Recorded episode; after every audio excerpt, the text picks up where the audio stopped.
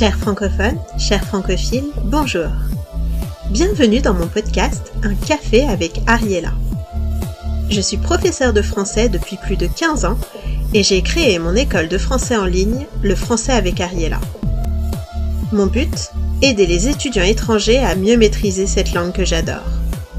Dans ce podcast, je te donne rendez-vous pour discuter de la culture française.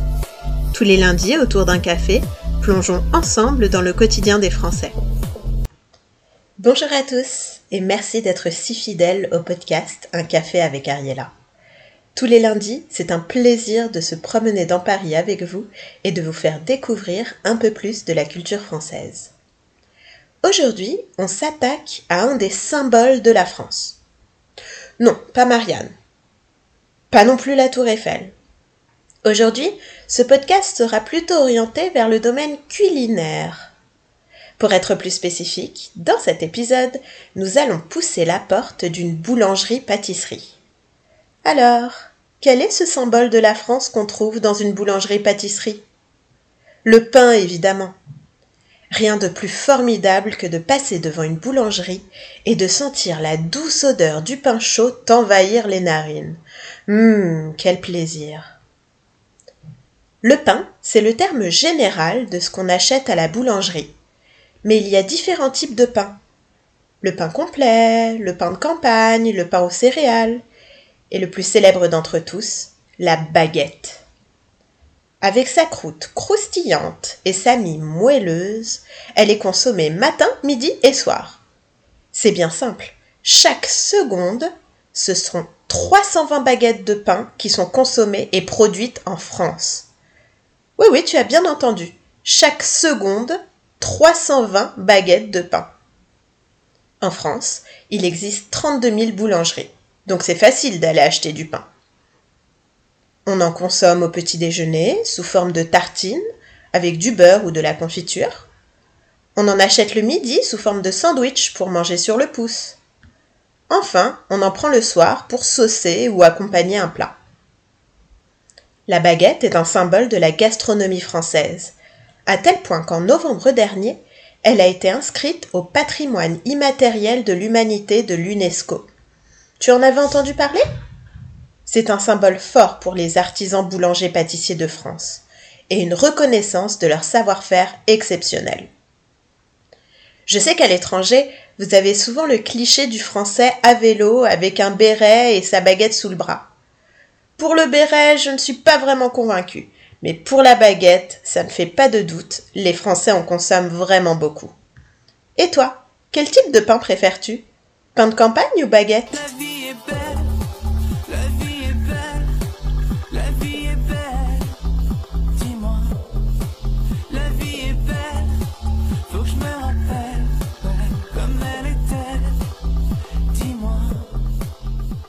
Si on reste dans la boulangerie-pâtisserie et qu'on regarde dans la vitrine, beaucoup de pâtisseries et de viennoiseries nous feront envie.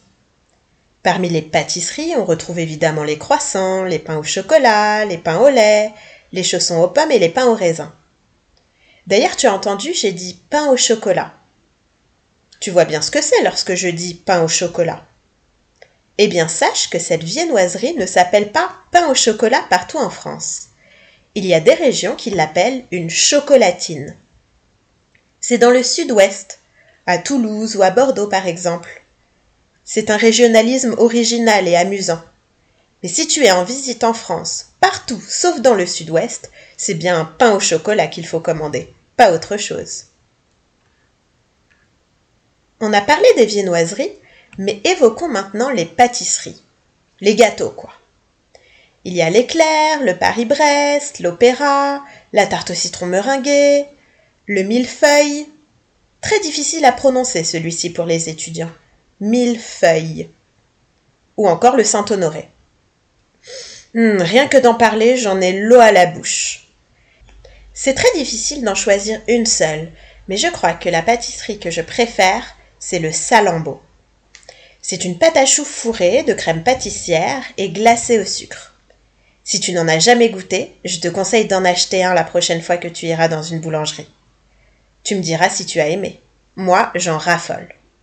Allez, on arrête de parler de nourriture, j'ai bien trop faim maintenant.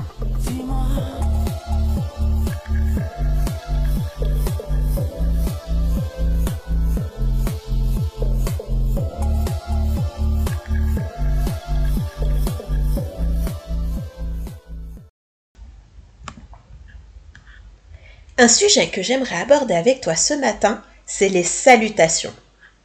C'est quelque chose qui pose toujours problème aux étudiants, quel que soit leur niveau. Alors on va faire un petit tour d'horizon des différentes expressions et voir les différences. Allez, c'est parti. Pour commencer, quelle différence entre bonjour et bonne journée? Eh bien, je dis bonjour quand je rencontre la personne et je dis bonne journée quand je pars comme pour dire au revoir. C'est la même chose pour bonsoir et bonne soirée. Bonsoir quand je rencontre la personne et bonne soirée quand je pars. À partir de quelle heure est-ce que je ne peux plus dire bonjour et je dois dire bonsoir? Il n'y a pas vraiment d'heure officielle. Ça dépend des personnes, des saisons surtout. On considère qu'on dit bonsoir quand il n'y a plus de soleil, en fin de journée donc, en ce moment, nous sommes en hiver. Donc je vais dire bonsoir vers 18h ou 19h. Certaines personnes le disent même vers 4h ou 5h. Et bonne nuit alors. Très souvent, les étudiants font l'erreur et disent bonne nuit quand il fait nuit. Pas du tout. Bonne nuit est un synonyme de dors bien cette nuit. Je vais dire bonne nuit juste avant que la personne aille se coucher. Bonne nuit, fais de beaux rêves et dors bien. Attention donc. Si quelqu'un part vers minuit ou une heure du matin pour aller danser en discothèque toute la nuit, je ne lui dirai pas bonne nuit, mais bonne soirée, amuse-toi bien.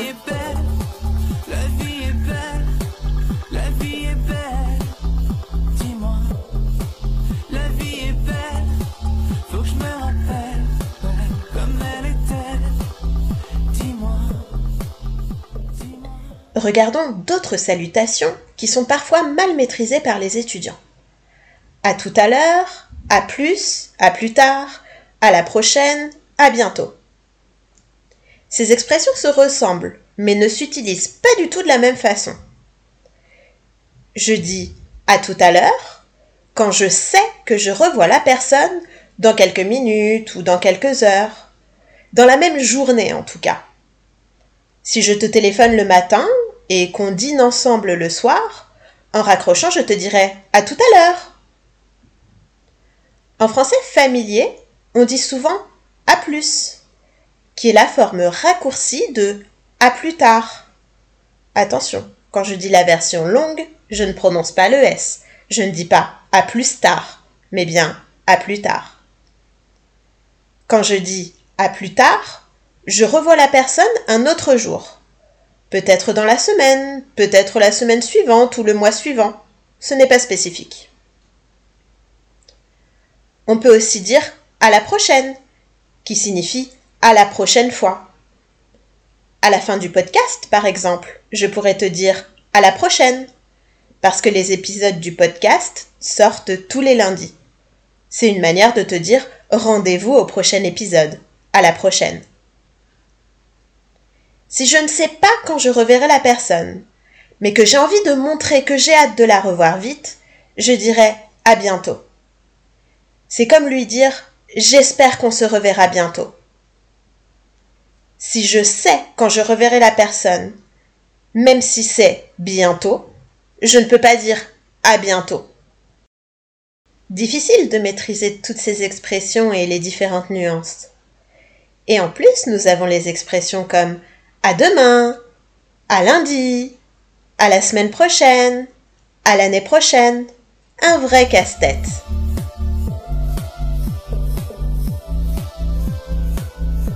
Et voilà, c'est déjà la fin de cet épisode. J'espère que tu as pris plaisir à partager ce café avec moi et que tu as appris des choses. Comme d'habitude, des sondages t'attendent sur ma page Instagram Le français avec Ariella dans les stories à la une, rubrique podcast. Tu pourras me dire quelle est ta pâtisserie préférée et la viennoiserie que tu aimes le plus par exemple. N'hésite pas à partager ce podcast avec tes amis pour leur faire découvrir la culture française. Bonne semaine les francophiles et à la prochaine